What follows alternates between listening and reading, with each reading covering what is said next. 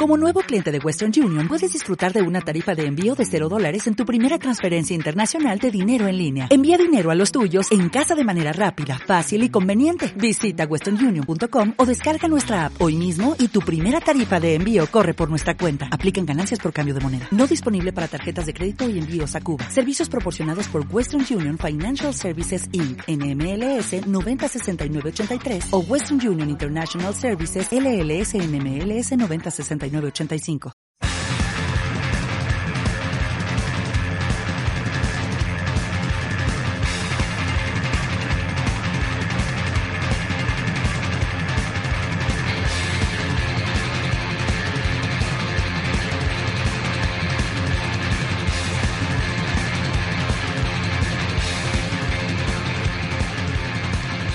Hola a todos los que nos están escuchando, bienvenidos al programa número 21, el último de Lutero era Punk. Lutero era Punk, un podcast irreverente a 500 años de la reforma, me quedé ahí me hizo tiki tiki en la cabeza. El último. El último. ¿Cómo te va? Una cuestión muy nostálgica me está apareciendo, Javi. De repente le entro al programa nostálgicamente. Qué locura, el programa número 21. Hace no sé cuántos meses ya que venimos con ¿Son esta. como tres meses? Tres meses aproximadamente. Así que, bueno, ¿cómo les va del otro lado del ciberespacio? Estamos eh, llegando al cierre del ciclo. Em, nos vamos a a poner a hacer todo un viaje con idas y venidas por los 20 eh, capítulos para anclar algunas ideas, eh, no sé si conclusivas, pero como acentuar ciertas cosas y ver qué, nos dejan también para nuestra cultura hoy, para nuestro quehacer cultural hoy, eh, con tantos desafíos. La verdad que continuamente necesitamos mover cosas.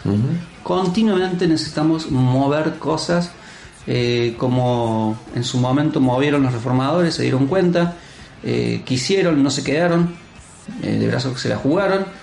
y en este continuo, Lucas, pienso en que muevo cosas y al día siguiente lo que moví ya puede llegar a ser un peligro o contraproducente que esté en el mismo lugar. Ya puede llegar a ser meramente algo que estorba y que hay que volver a mover. Hay una cuestión, hablábamos en el último programa, muy propia de nuestro tiempo en pos de la conflictividad y hablábamos acerca de que muchas veces esa conflictividad no termina de hacer el ciclo, sino que se queda en el impulso eh, conflictivo eh, y no alcanza a, cerrar o a construir algo nuevo.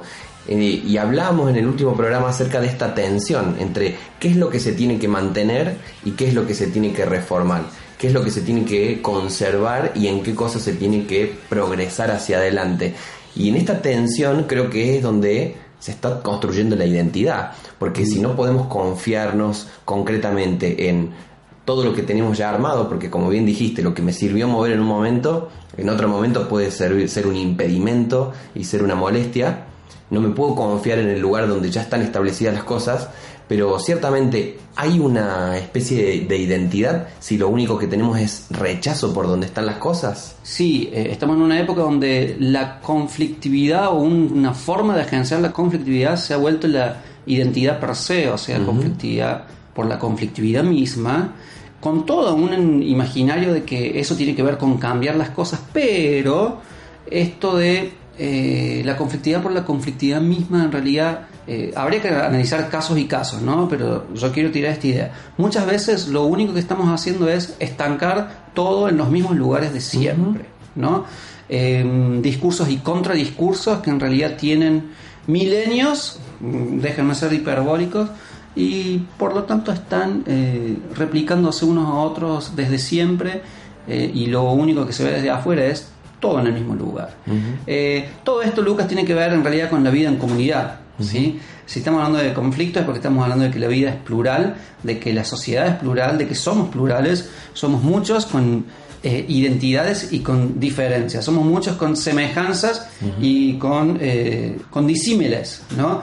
¿Qué tiene que ver todo esto con la reforma? Bueno, con que mm, en la época había una fuerte conciencia de que todos éramos una iglesia. Cuando digo, yo me pongo, eh, construyo un nosotros como si me estuviese trasladando a la época y fuésemos todos partes de esa época. ¿no? Claro, y recordemos que eso es lo que se llama eh, generalmente la cristiandad. La cristiandad. La cristiandad Todos somos de- la cristiandad. Todos somos cristianos y somos ciudadanos. Y si Había soberbios, eh, criminales y terribles cretinos, pero el, el concepto y el, el bagaje, el sustrato que está debajo de todo es somos la cristiandad, listo, todos somos la iglesia, todos somos cristianos. Creo que en algún programa de los primeros dijimos que hasta el día de hoy queda esa noción en, ah, mira, ahí viene ese cristiano. En, en algunos campos culturales, Ahí viene ese cristiano, todavía queda de cuando todos éramos cristianos. O sea que ahí viene alguien, ahí viene ese cristiano. Exactamente. Un alguien era un cristiano. Bueno, creo que ese mismo día nos metimos en el Martín Fierro, ¿no? En donde ser de la sociedad eh, blanca, eh, criolla, ya sea la criolla, la élite criolla o ya sea el criollo gaucho, eh, era ser cristiano. Y el otro era indio. Eh, pero bueno, poniéndonos más teológicos, si se quiere, esto está heredado del concepto de eh, iglesia, del concepto de comunidad, ¿no? heredado de la teología, eh, que es como si la iglesia iba a ser un modelo de comunidad y de sociedad. ¿No? Eh, Lutero nace dentro de esta mm, eh, concepción de la vida, o sea que na- nace con un- un- una fuerte concepción de somos una comunidad eh, como sociedad. Cuando él empieza a revisar cosas y empieza a sentir que hay cosas que no están bien, le pica el bichito de esto necesitaría ser reformado. Pero lo que queremos, o, sí, lo que queremos rescatar hoy como asunto es que también tenía un fuerte impulso en su corazón de no quiero romper a mi comunidad. ¿sí? Eh, empezó a hablar y empezó a protestar, recuperemos ese, ese término, ¿no? Eh, pero también había un fuerte espíritu en él de porque quiero reformar, no porque quiero romper la comunidad. Sí, él hizo mucho hincapié en este, en este sentido y fue a numerosas audiencias eh, e intercambios de cartas justamente intentando resolver la situación eh, y lamentablemente para él que lo sufrió con el tiempo y recordemos que Lutero era un tipo muy cabrón no es un, no es un detalle menor siendo un tipo muy cabrón hizo todo, hizo muchos esfuerzos como para buscar puntos de encuentro. Eh, bajó la cabeza, Pidió disculpas. pidió disculpas. Él dice, yo puedo pedir disculpas sobre un montón de cosas. Y ahí eh, el discurso que Lutero dio en la dieta de Worms, en 1521, si no me equivoco, justamente habla de eso. Dice, yo quizás muchas de las cosas que, que he escrito eh, las podemos criticar, las podemos decir un montón de cosas, pero, dice, de algo que no me voy a poder arrepentir porque sería estar fallándole a Dios, es sobre las cosas que están escritas en las escrituras. Por lo tanto, de todo lo demás, sí, lo podemos charlar, sí, podemos charlar que yo soy un cabrón, podemos charlar sobre esto, pero sobre esto yo no me puedo arrepentir porque esto es lo que debería darnos identidad. Entonces, Que ahí- básicamente son las cinco solas. Claro, por lo que venimos trabajando con las cinco Sí. solas y, y ese tipo de, de nociones y de conciencias teológicas. Entonces sí es cierto que Lutero eh, no solamente que no quiere romper con la iglesia, sino que él mismo se eh, pertenece a un largo río de reformadores y algunos ya hemos mencionado, como Juan Hus, por ejemplo, como Savonarona en Italia, como Wycliffe en Inglaterra, más atrás en el tiempo, como San Francisco de Asís. Eh, hubo un largo, eh, durante la Edad Media, que es un momento de gran estancamiento en la conciencia colectiva, una larga tradición de, dis- de disidentes, sí. claro. Eh, y todos ellos, cada uno a su manera, y hubo otros movimientos también, eh, intentaron eh, movilizar un poco las aguas, intentaron eh, dinamizar la iglesia, intentaron reformarla, pero pasaron generalmente dos cosas. O la iglesia aplastó la revuelta de una manera bastante terrible, y es el caso de los Lolardos en Inglaterra, o en su defecto la iglesia cooptó la reforma. Y es el caso de San Francisco, por ejemplo. Claro, que San Francisco, de ser un monje totalmente eh, disidente y alternativo, que exponía de una forma muy visible los abusos de la curia, Tal pasó a ser una más de las órdenes Claro. eh, y ser parte de los que, de alguna manera, eh, peleaban por el poder desde adentro, podemos decir, pero cooptado. El movimiento fue cooptado. Que esa es mi, mi, eh, o es la concepción eh, general que yo tengo de las órdenes monásticas, ¿no? En una edad media donde la iglesia era todo, una disidencia o una pequeña revolución eh, en algún lugar de ese mapa cultural, era muy fácil de ser con el tiempo fagocitado o fagocitada por la misma iglesia, ¿no? Pero eso no nos debiera eh, llevar a olvidar que en su momento fueron pequeños brotes ¿sí? históricos de, de, sustancia viva. ¿no? En medio de tanta cáscara, todo el tiempo en la cronología de la iglesia hay voces acá y voces allá y movimientos acá y movimientos allá que están diciendo, no, la vida misma me parece que pasa por acá y no por donde la estamos eh, llevando. ¿no? Está bueno tildar eso como mm, para no dejar estratificado siempre esta idea de 10 largos siglos de oscuridad y de cosa quieta y cáscara pura, ¿no? En realidad eso tiene que ver básicamente con una gran generalización. Eh, y bueno, como pasa siempre, cuando uno ve las cosas desde lejos, no me acuerdo quién, quién escribió sobre eso, pero dice, si uno ve si uno ve la Tierra desde cierta distancia, todo se ve como si fuera una bola de billar digamos. Y Preeminentemente celeste. Claro, incluyendo la Concagua, eh, incluyendo los mares, incluyendo el Everest, todo se ve como si fuera una bola de billar. ¿Por qué? Porque no está lejos. Todas esas texturas de todas esas pequeñas reformas previas se pierden un poco en la historia y está bueno eh, poder recuperarlas. Eh, pero así como muchos de estos reformadores no quisieron cortar relaciones con, con el resto de la iglesia, Lutero tampoco quiso hacerlo y él sintió que la conflictividad, como ya hemos dicho, eh, era para generar un debate, no solamente que en el plano académico, o llamar a un debate académico, sino eh, en el plano de la iglesia. Necesitamos, yo, Lutero se veía como un eh, heredero de todos estos movimientos que también querían reformar la iglesia. Lo que fue pasando es que básicamente por una cuestión eh, política. Claro, por una cuestión política a Lutero, la reforma de Lutero no fue aplastada. Por una cuestión política, porque lo protegieron los, los señores alemanes, por eso no, lo aplastaron. Eh, Lutero fue excomulgado, si no me equivoco, en 1521 también. Eh, y además de todo eso, la imprenta, cosa que ya hemos mencionado, hizo que las ideas de Lutero se esparcieran de una manera muy rápida y prendieran fuego por todos lados.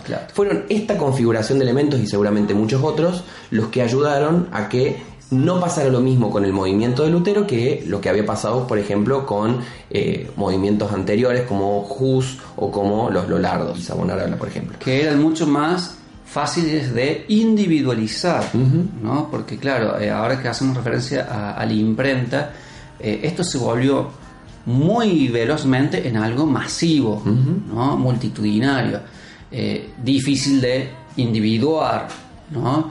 de hecho, bueno, una vez leí un texto de los estudios postcoloniales sobre las revueltas en India, sobre la importancia del poder para individuar, ¿sí? y poner un nombre y un apellido a la revuelta, ¿sí? Eh, por ejemplo, eh, bueno, fulano de tal, el, cabecilla de, tal movida, le cortamos la cabeza, listo, se acaba todo. La gran importancia de individuar. Eh, no pudo pasar esto con la reforma porque sí, le cortaron la cabeza a Lutero, en sentido figurado, pero todo se había prendido fuego ya en, en muchas otras expresiones. Muchos otros lugares. Ahora, esta conflictividad que despiertan los reformadores, ¿sí? Necesitan mover de lugar las cosas porque les parece que estaba mal puesta. Eh, no obstante, tenemos esa pulsión por un lado, pero dijimos que también está la otra pulsión que es, no, trabajar en pos de lo comunitario, en pos de lo fraternal. Por una parte tenemos el impulso de romper y por otra parte tenemos el impulso de conservar. ¿Qué hacemos con todas esas cosas? Porque eh, justamente leí en estos días una cita de Lutero en la que él decía, yo tuve que eh, luchar contra un papa, ahora tengo que lidiar con 50 más. Eh, y eso son todos los cabecillas de... Claro, de la reforma. Todos otros cabecillas u otros movimientos dentro de la misma reforma protestante. En algún punto podríamos decir, bueno, le salió el tiro por la culata a Lutero. Conflictuamos, movilizamos, pero después no llegamos a lograr ciertos acuerdos sino que por el contrario se han multiplicado los desacuerdos. Los desacuerdos. Me gusta a mí el concepto que trabajan algunos eh, eh, críticos latinoamericanos de la pluralidad conflictiva, eh, donde están obviamente sentando como presupuesto que la conflictividad en sí representa unos un cierto nivel, perdón, la pluralidad en sí representa cierto nivel de conflictividad. Naturalmente, sí. Eh, ahora bien, de ahí a que la conflictividad sea convertida sí o sí en la pulsión de mi agenciamiento. Cuando hablo de agenciamiento hablo de política, ¿no? Mi, mi, moverme políticamente. Lo que me define. Eh, frente al resto, frente al otro, frente a la sociedad. Eh, esto tiene, eh, como ya un poco dijimos, es cierta, cierta, cosa de, cierta cosa peligrosa porque puede decantar en conflictividad por sí misma eh, en lugar de proactividad. O sea, ¿hacia qué? Donde está puesto más el acento en romper lo otro que traer lo nuevo. ¿sí? Aunque en los discursos yo tenga muy en claro las consignas de qué es lo nuevo eh, que yo quiero traer, pero hay, hay, hay mucha conflictividad donde esas consignas de lo nuevo que quiero traer en realidad son puntas de lanza. El verdadero acto performativo es romper al otro. Claro. Y esto se ve en el día a día de ciertos discursos, en las pulsiones de cierta gente que uno escucha donde vos lo que sentís es que está más lo, lo, más importante es romper al otro que traer la reforma. Y quiero poner unos ejemplos claros, eh, Lucas. A lo mejor no, eh, si bien eh, son un poco teóricos y abstractos, por lo menos bajar un poco a consignas teóricas que hoy suenan mucho, ¿no? Los filósofos de los 60 y los 70, como gusta llamarlos a mí, hicieron mucho barullo con la cuestión de, ojo, porque sí, esto de vida en comunidad, esto de la unidad o esto de que somos una sociedad, una comunidad. We are the world, we are the children, básicamente. esto de que, ah, sí, consenso, ojo, porque puede ser una gran palanca eh, para aplanar las diferencias, para dominarnos también a los diferentes. Eh, son recursos retóricos y teóricos para llevarnos a nosotros a formar parte de algo que no queremos hacer, algo que no queremos ser. Si yo soy diferente, entonces ¿por qué tengo que ser una unidad con ese otro eh, conglomerado? ¿Dónde queda mi diferencia?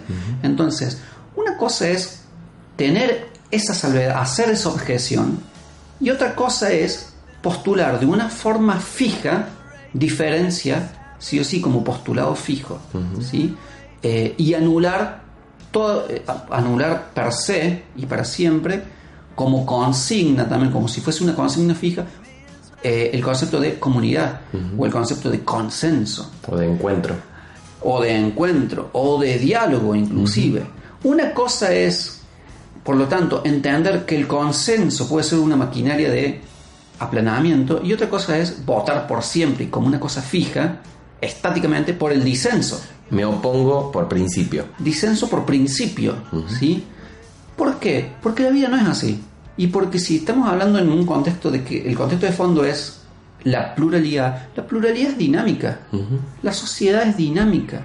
¿sí? Y yo no le puedo atar a preceptos fijos. ¿sí? Así como no lo puedo atar a consenso siempre sí o sí, cuando hay zonas donde no puedo consensuar, o si hay zonas donde consensuar es ser dominado, de la misma manera, o sea, con la misma lógica, no puedo creer sí o sí en el estatuto fijo del disenso, como si toda la vida pudiera ser prefijada en que todo es romper al otro. Claro. Porque de hecho, si llevo a la práctica eso, ¿cómo pienso la comunidad? ¿Y cómo pienso la sociedad? De hecho, es, termina siendo impensable a la larga y todo termina cayendo en un gran individualismo, donde yo persigo la mía y vos perseguís la tuya. Creo que un gran aporte que... Y todos contra todos, a partir de y, claro, eh, o sea, es como en realidad el presupuesto teórico debajo de eso, perdón por la palabra, la lograbilidad teórica, ¿sí? Es que en realidad todos contra todos, todos nos rompamos a todos, ¿sí? Es muy loco que, bueno, algunos teóricos de la teoría política hoy dicen, sí, bueno, se trata de eso, en lo cual es impensado, o sea, entonces alguno, en medio de semejante todos contra todos, alguno tiene que y en medio de tanta violencia alguno tiene que hacerse con el poder de una forma ultra requete recontrafacha porque es en medio de una gran violencia o no es la única forma de imponerse. Eh, creo que un gran aporte que tienen para, para hacer o un gran aporte que tiene para hacer la reforma eh, a estos diálogos tiene que ver con un amor profundo de lo que se quiere reformar Porque así como decimos, Lutero no quería abrirse de la iglesia, Lutero no quería romper relaciones con la iglesia, sino que por el contrario quería reformarlo. Para reformar hay algo, primero hay que amarlo profundamente. Eh, porque si no, simplemente la modificación eh, que es tirar piedras para romper al otro, no solamente que no construye nada nuevo, no solamente que lo destruye al otro en el proceso, sino que también me termina destruyendo a mí de diferentes maneras. Eh, justamente por esto que decías recién de que las relaciones son dinámicas. Si yo lo destruyo al otro, también me estoy destruyendo a mí porque yo necesito del otro. Eh, entonces creo que el valor de un profundo amor por lo que se quiere reformar es parte del espíritu este reformador del que veníamos hablando. Eh, y cuando te escuchaba hablar de eso recién, me acordaba de un experimento que hicieron eh, los fantásticos dadaístas mm. eh, en la década del 20. Hicieron un evento en el cual dijeron, bueno, va a venir, pusieron por toda la ciudad eh, carteles diciendo, va a estar Charlie Chaplin, que era era como, no sé, tremendo, tremendo del arte, claro, En, su, en, su, época era lo más grande que había. Va a estar Charlie Chaplin, qué sé yo, el jueves a las 9 de la noche en tal lugar. La cosa es que el teatro se puso hasta las manos de gente que lo quería ver a Chaplin. Eh, y convocaron a las 9 y eran las 9 y cuarto, y 20 y media, y el escenario estaba vacío. Eran las 10, las 10 y cuarto, las 10 y media, las 11. Le empezaron a tirar de todo al escenario, hicieron un desastre toda la gente. Y ellos estaban chochos, estaban en el sótano, eh, jugando a las cartas, eh, tocando la guitarra, matándose de risa de todo eso. Eh, y eso fue en su momento un bombazo, digamos. Un, happening. Claro. Un happening totalmente impensado. Pero pasa el tiempo y después lo que en su momento fue renovación, eventualmente hoy en día no causan prácticamente nada. Porque uno ya está esperando de alguna manera que eso suceda. Entonces, el interés se perdió. Este, este deseo de reformarlo todo constantemente por la reforma misma, termina cayendo en saco roto. Porque si no, si yo ya me estoy esperando que me, sí, esos quiebres, esos cracks en la cabeza no suceden como tales o como efectos. ¿Por qué? Porque ya está quebrado de antes. Porque ya está quebrado de antes. Entonces, básicamente, quizás lo que en algún momento fue dinámico también se puede convertir en una cuestión estática. Me, me, me viene un, un, ejemplo de esto mismo eh, con otro concepto teórico tan caro a los afectos de algunos, la deconstrucción. ¿sí? Algunos siguen y siguen y siguen deconstruyendo y dándole más a la deconstrucción. Y el efecto es contrario, porque en realidad ya está desconstruido. ¿sí? Lo que siguen golpeando y martillando ya está hecho trizas. Eh, y ahí, eh, bueno, hay mucho para analizar, porque de hecho los efectos eh, sociales de algunas discursividades a veces son contrarios. ¿sí? Y la otra cosa que hay que analizar es qué pasa con ese que está que sigue con el martillo dándole algo que ya está roto. ¿no? ¿Qué es lo que está viendo que sigue queriendo romper? La necesidad de la renovación está. Creo que estuvo hace cinco siglos, eh, sigue estando ahora.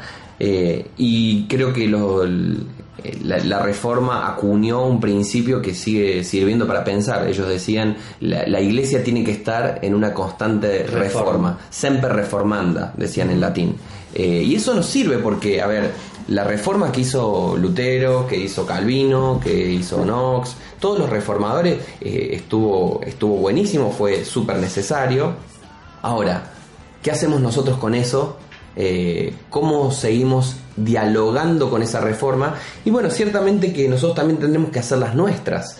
y así como Lutero salió a pegar sus 95 tesis en la puerta de la iglesia de, Wittenberg un 31 de octubre de 1517, aparentemente, según dicen.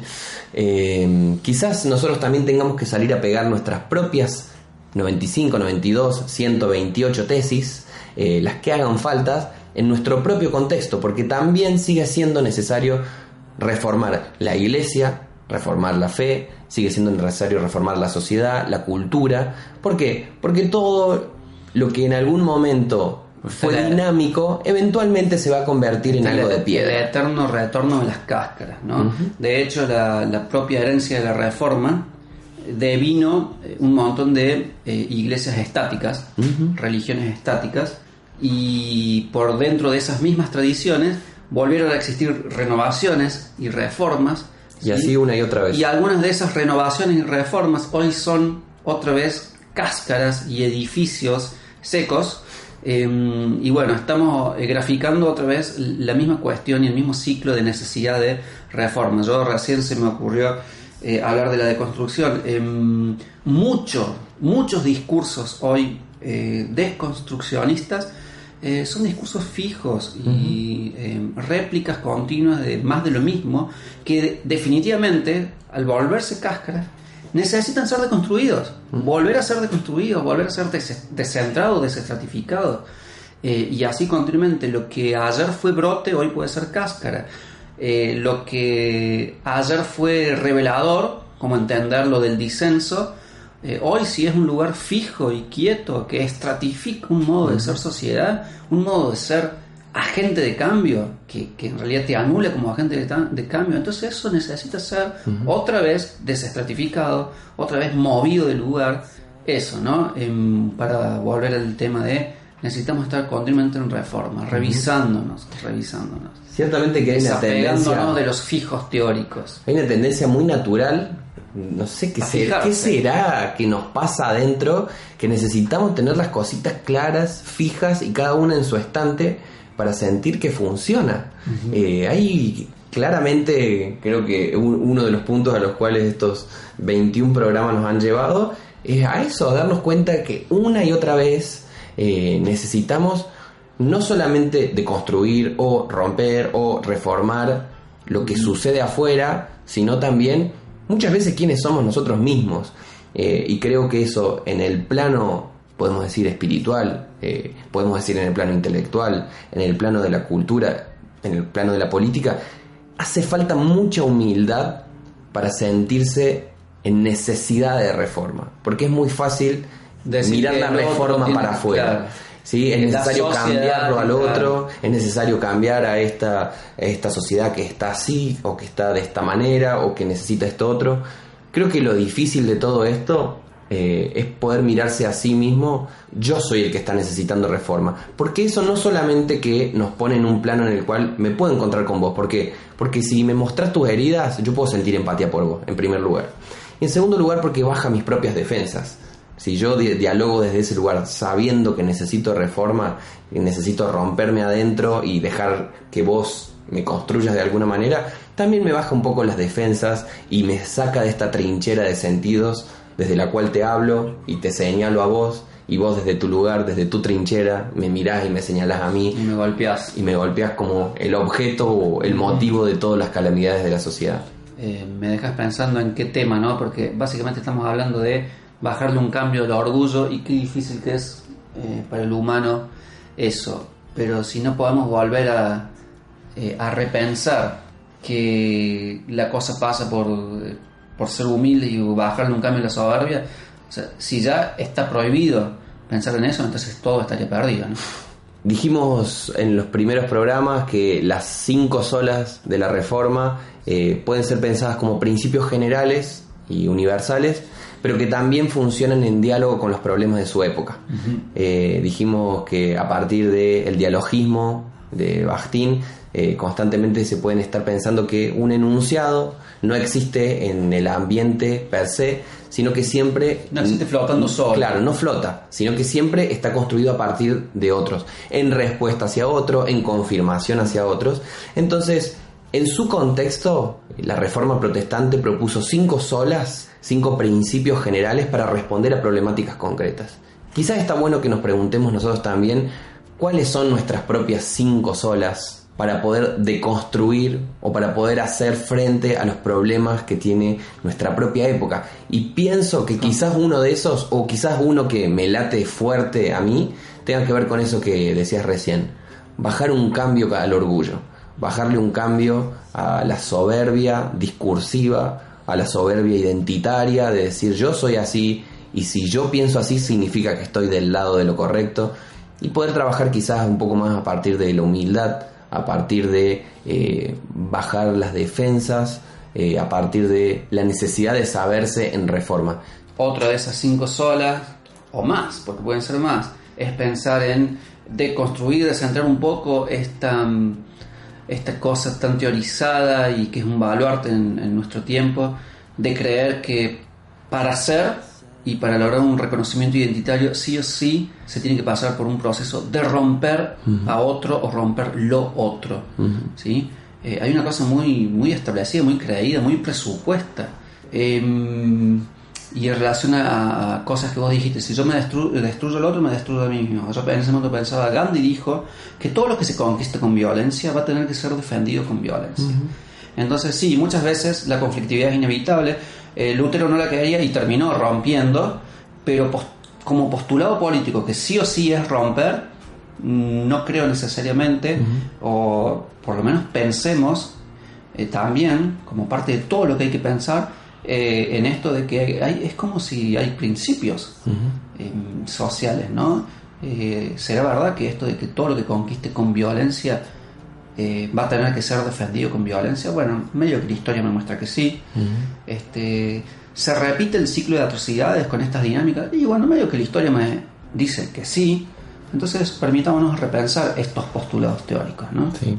Creo que queda mucho mucho para cortar, mucha tinta todavía. Quedarían 21 programas más por lo menos, ¿no? Tranquilamente acerca de, bueno, ¿cuáles son nuestras olas? Mm. ¿Cuáles son nuestros nuestros principios que nos dan identidad y que nos ayudan a dar la batalla de nuestro tiempo. Mm. Eh, ojalá, no, reforma probablemente nosotros no tengamos grandes respuestas a eso, pero ojalá que si ustedes nos acompañaron hasta ahora, eh, ustedes puedan seguir masticando estas ideas, puedan seguir, construyendo. construyéndolas y quizás encontrar alguna que otra bandera, alguna que otra idea o principio o valor o sentimiento que nos ayude a hacerle frente a este caos que nos rodea.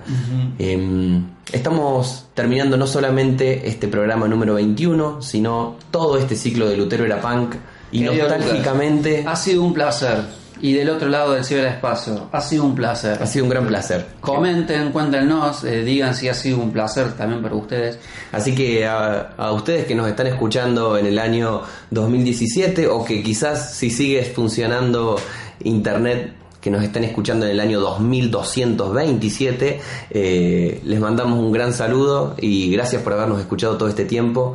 Gracias por el cariño, por la escucha hoy, que es martes 31 de octubre, ¿sí? donde se cumplen 500 años exactos de la reforma. Si todavía hay internet dentro de otros 500 años, critíquennos con cariño. Hicimos con mucho amor este programa. Que les vaya muy bien. Lucas, ha sido un placer. Un gran placer, Javi. Chao, chao.